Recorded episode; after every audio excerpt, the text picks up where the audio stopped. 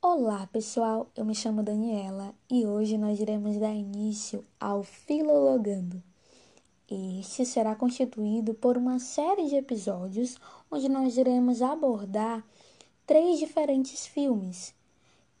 E logo após discorrer sobre esses filmes, nós iremos estabelecer relações com os processos que envolvem a história das línguas, especialmente as românicas e, nesse caso, a língua portuguesa tão falada no Brasil. No episódio de hoje, em específico, eu irei discorrer acerca do filme intitulado Desmundo. Esse filme é brasileiro e ele foi lançado em 2003, baseado no livro homônimo de Ana Miranda. O filme Desmundo ele narra a história das órfãs portuguesas que em 1570 foram enviadas ao Brasil para se casarem com os colonizadores.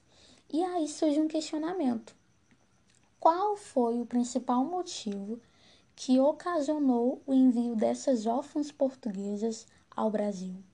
Bom, nesse período de colonização, a coroa portuguesa ela tentava evitar a miscigenação do Brasil, impedindo que os portugueses se misturassem com as índias e as negras, evitando assim o nascimento de crianças mestiças, oriunda dessas relações. Vale destacar que nessa época a igreja exercia um grande poder e havia uma imensa valorização do ser branco. E é nesse contexto que está inserida Oribela, a personagem principal dessa história uma jovem órfã, muito religiosa, portuguesa, que foi, que foi enviada ao Brasil para o casamento forçado.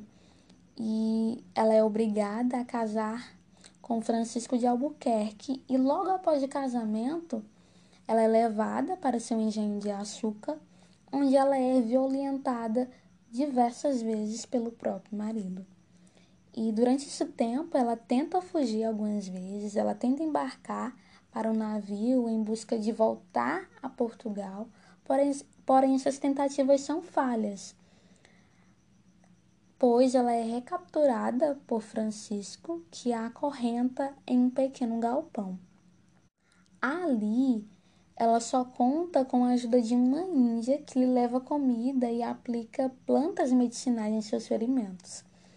Quando ela sai desse cativeiro, ela continua determinada em fugir, até que numa noite ela se disfarça de homem e segue para a vila pedindo ajuda a Ximeno Dias, um cristão novo que morava naquela região.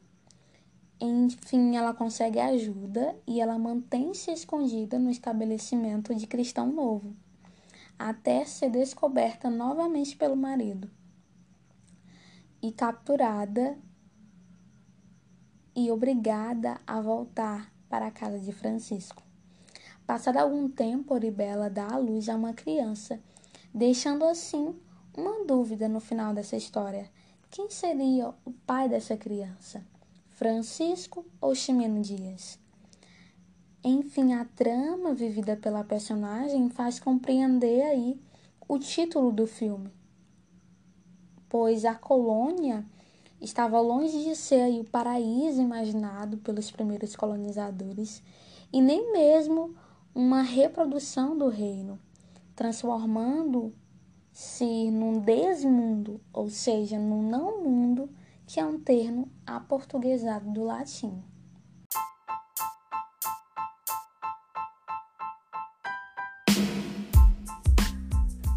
Pessoal, eu me chamo Daniela e hoje nós iremos dar início ao Filologando.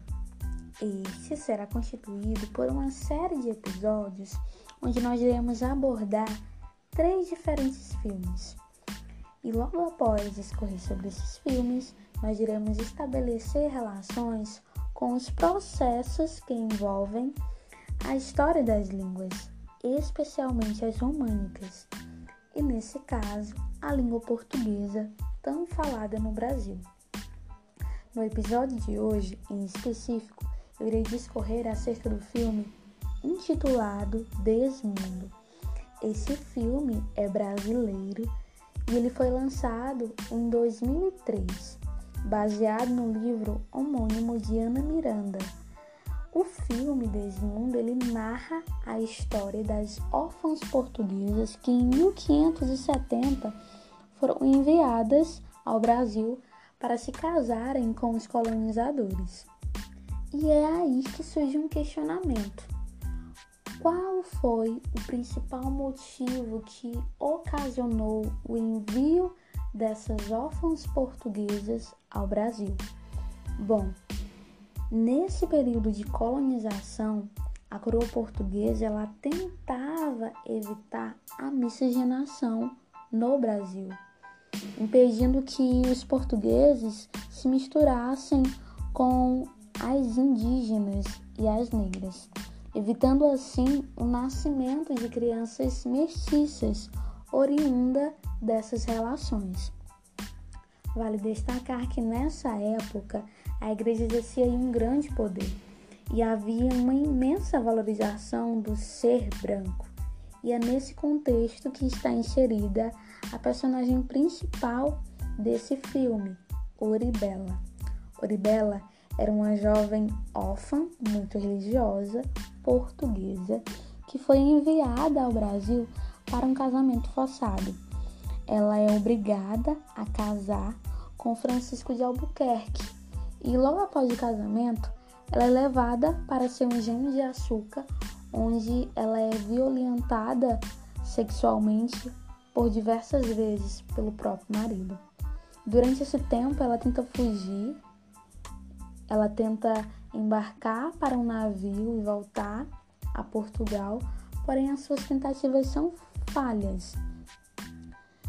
Considerando que ela é recapturada por Francisco, que a acorrenta em um pequeno galpão.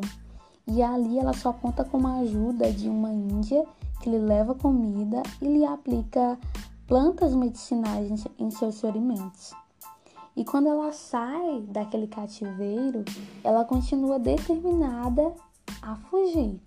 Até que numa noite ela se disfarça de homem e segue para a vila, pedindo ajuda a Ximeno Dias, que era um cristão novo que morava naquela região.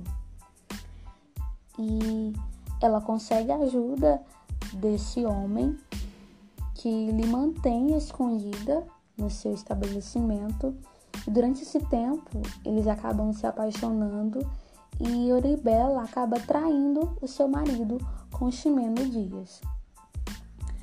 E depois de um tempo, o seu marido descobre o lugar onde ela está localizada e novamente ela é capturada e retorna para a casa de Francisco. Passado algum tempo, Oribela dá à luz a uma criança, deixando-se uma dúvida no ar no final desse filme. Quem seria o pai dessa criança? Será se era Francisco de Albuquerque ou Ximeno Dias? Enfim, a trama vivida pela personagem faz compreender aí o título do filme, pois a colônia estava longe de ser o paraíso imaginado pelos primeiros colonizadores e nem mesmo uma reprodução do reino transformou-se aí num desmundo, isso é, no não mundo, um termo aportuguesado do latim. Enfim, esse episódio se encerra por aqui e posteriormente vocês terão a oportunidade de ouvir a apresentadora Sara que irá estabelecer uma relação entre esse filme e a história das línguas, em especial as românicas.